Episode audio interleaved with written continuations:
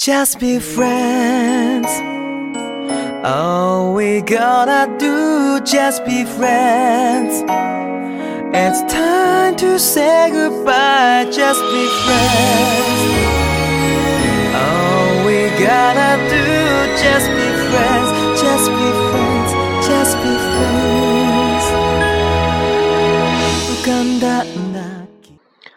Hello，各位听众，您现在收听的是 FM 幺零六点九路人电台。男孩的复数是 gay，很感谢各位听众在深夜聆听路人的电台。如果你喜欢路人电台，请把它推荐给你的好基友们。如果你想跟路人有进一步的互动，可以关注路人的微信公众号。那联系方式呢，都在节目简介当中。路人期待与你们的相遇。那今天路人算是在休息一段时间以后回归的第一期节目，那以后的节目呢也会按照往常的日常开始更新。嗯，消失的这一段时间呢，其实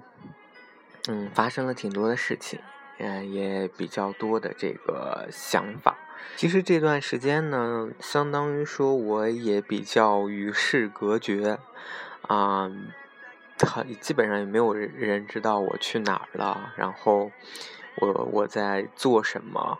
哦，我的这个基本上这个社交的工具也该关的都关掉了。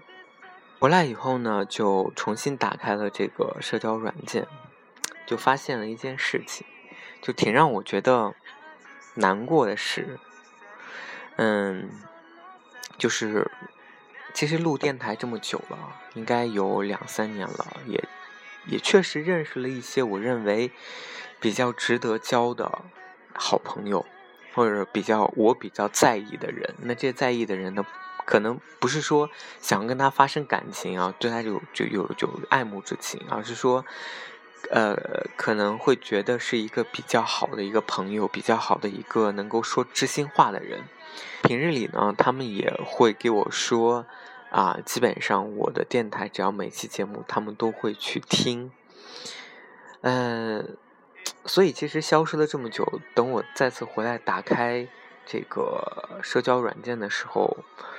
我发现，嗯，没有得到我在意或者是在乎的那些朋友啊，给我的这个、呃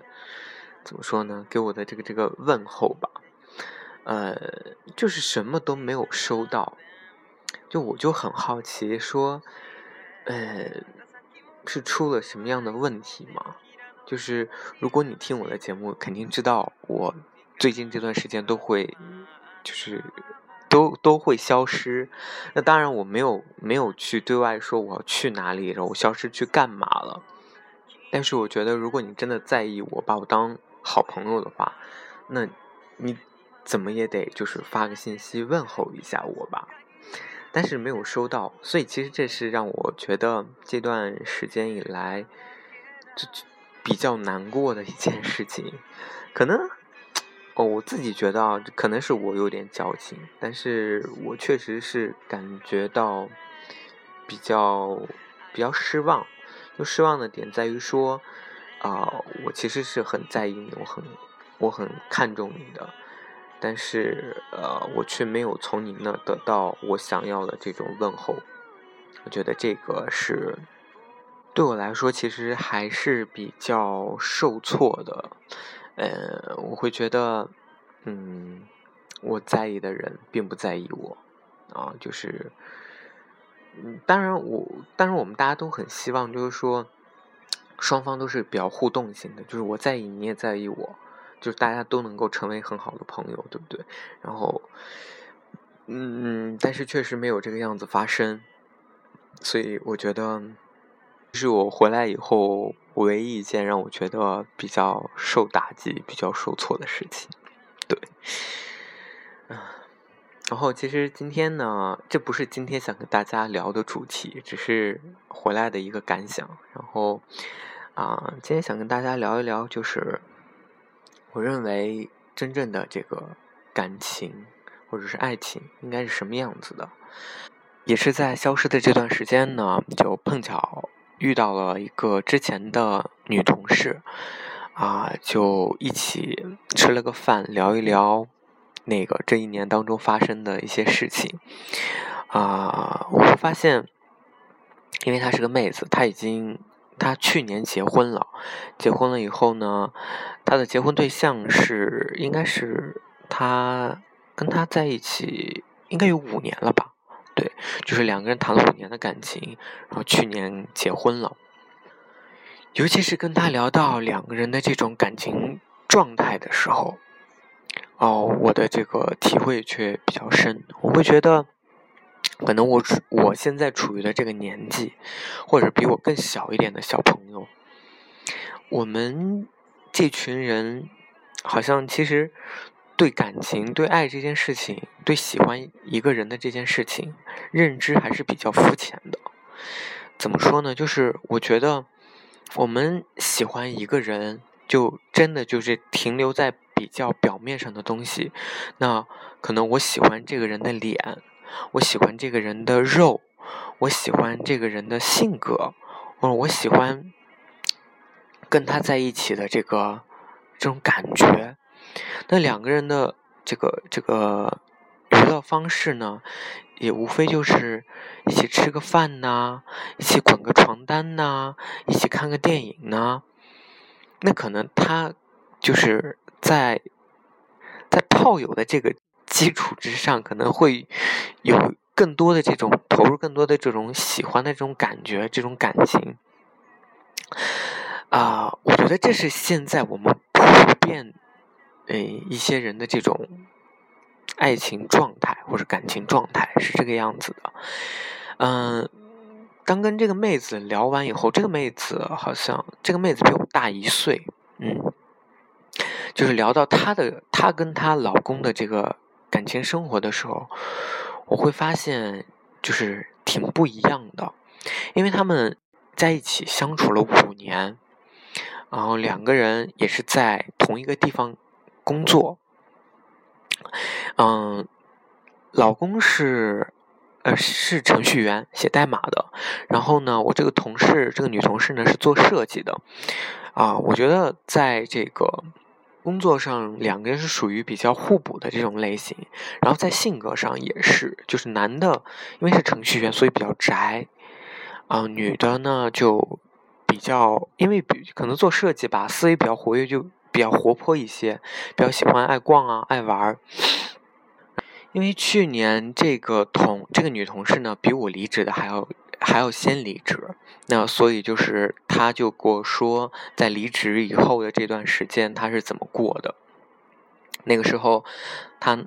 嗯找工作基本上是她男朋友帮她推荐的，因为她男朋友就是在那个因为做互联网的嘛，所以可能人脉会比较多一些。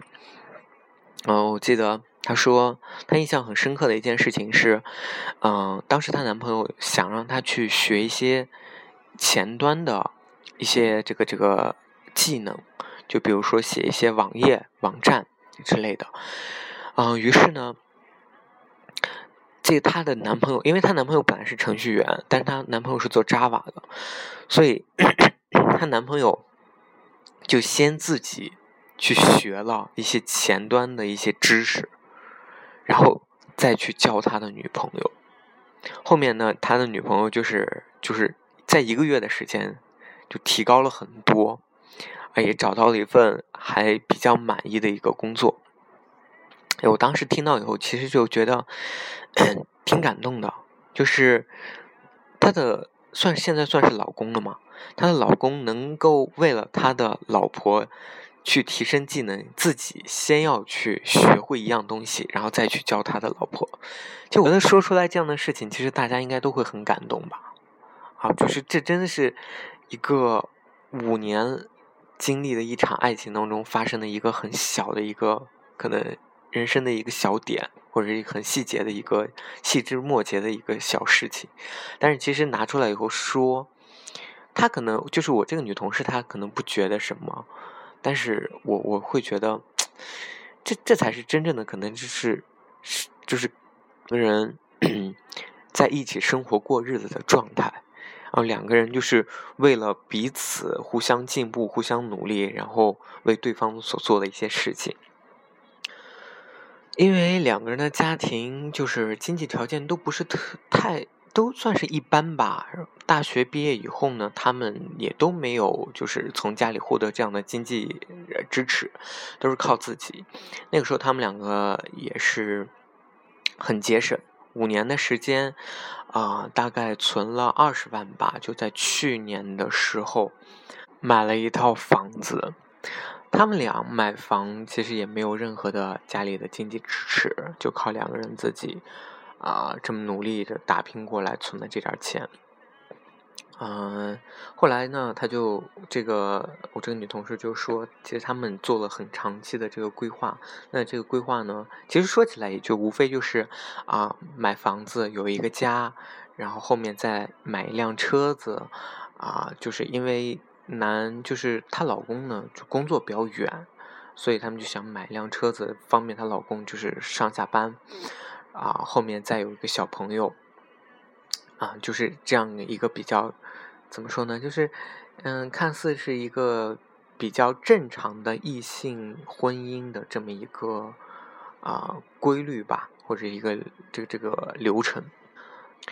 所以他们其实对两个人一起的共同的这个财产呢，也是做了规划，然后去为了完成这样的一个事，就是。他们的这个梦想吧，那就是女方呢，基本上是她的工资，因为可能不如男方的多，所以女方的工资基本上是作为日常的生活开销。那男方的工资呢，就是一半是去用来还贷款，那一半就是存下来，就他们能够再存点钱。嗯，也就是因为这样的一个计划，他们在五年的时间内存了大概二十万块钱，买了一个房子的，嗯，就是付给房付了一个首付，然后他们决定是明年再买一辆车子，啊，然后后年有小朋友，所以我觉得真的挺好的，就是可能这是一个，嗯，在异性婚姻当中一个很正常、很。很正常的一个流程，很正常的一个就是爱情状态。但是听他讲出来以后，我真的觉得会去反思自己，会去想说，当我们去处理感情的时候，当我们面对一个喜欢喜欢的人的时候，你想到的事情是什么？你想到的可能无非就是跟他腻在一起，你想到的无非可能就是，哎，我们今天去哪吃？我们今天去哪玩？你可能并没有为你们长期的这个 感情做一个很好的一个打算，当然，我觉得这一定是一个双方的，就是感情一定是一个双方彼此互相考虑的这样一个过程。因为你看，像我这个，嗯，这个朋友，那她她的老公能够。考虑他求职的时候需要哪一些技能，然后他自己学这些技能去教他的老婆。那他的老婆是同样的，就是因为她老公是一个很宅的人，所以基本上她老公的这个衣物啊，什么各种东西都是他老婆帮他操办的。所以其实就是这样的一个互补，就是感情当中需要这样的一个互补的一个过程，需要双方为彼此去考虑的这样一个。我觉得一个算是一种互相的这种交流啊，以至于这种感情能够越来越牢靠，然后两个人一起共同努力买房买车，然后有小朋友。我觉得这这真的是一个呃比较理想的理想化的一种感情方式。跟我这个朋友聊完以后呢，我就一直在想，就是说我因为我的母亲，我妈她也是。会经常在我耳边唠叨说：“哎呀，你看是不是该谈一个女朋友啊？你看那个是不是？哎，这个这个，你看谁谁谁又结婚了，对不对？然后我我妈总是在会给我灌输，就是结婚对，不管是对男生还是对女生，为什么要去结婚？结婚的意义在哪里？其实我相信很多的父母都会去。”有这样的一个想法去催促你，啊，其实我觉得是这样子的，就是父母催促你的这个原因是在于他，他是过来人，他知道，或者他也看见过，感情能够给彼此带来什么样的东西。啊，就像是我刚才描述的这个我同事这段感情生活一样，那大家作为彼此的依靠，在你有困难的时候，我能够帮助你；在我有困难的时候，我能想得到你。这样是一个，就是大家互相依靠、互相扶持，然后共同经营生活的这么一一个状况。父母在催促我们去步入婚姻殿堂的时候，其实他有一方面的想法。可能是真的是希望能有一个人能够照顾你，能够代替你父母一样去无微不至的照顾你、关心你、爱护你。那这是一个彼此的过程，你照顾对方的同时，对方也在照顾你。他是希望找到一个能够去照顾你的人。有一天你的父母肯定会不在啊，那未来的日子，那一定是他希望有一个人能够。照顾你以后的生活起居，能够照顾你以后两个人能够共同一起好好的过日子。那这可能是啊，在我跟同事聊完以后，我能够想到说，父母为什么大一直在催促大家结婚的其中一个原因，我认为是这个样子的。所以就是。所以就我觉得挺惭愧的，聊完以后挺惭愧的，就是觉得说，啊，回到我最前面说的，我认为在我们这个年龄段的人啊，尤其是同志，那对于感情的这个状态呢，对于感情的认知其实真的是还是比较浅的，包括我，我可能也不会去想到太多的东西啊，就是想过太长远的这种规划，就是，所以我觉得。挺有反思意义的。就当你看到一个成熟的一种感情状态是什么样子的时候，再看到我们当下有很多小年轻们，嗯，其实还真是达不到那种境界。这真的只是停留在表面上的这种喜欢，一直喜欢这一个人，他喜欢跟他在一起的感觉，你喜欢他的脸，喜欢他的身材，啊，喜欢他的很，就是。是没有理解到，就是感情一段成熟的感情能够彼此带来什么样的一个生活状态啊？其实我真的真的聊完以后，真的挺挺欣赏或者挺羡慕这样比较成熟的这种感情生活的。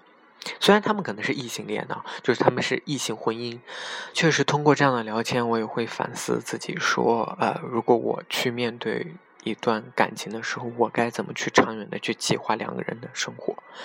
我觉得，嗯，这是大家都应该值得去反思的一件事情。嗯，好了，那今天的这期节目呢，就录到这里。然后今后的节目呢，也会日常的更新。嗯，也希望大家能够多多的收听路人电台的节目，继续支持路人。今天的这期节目呢，就录到这里。再次感谢各位听众在深夜聆听路人的电台。完了，各位听众。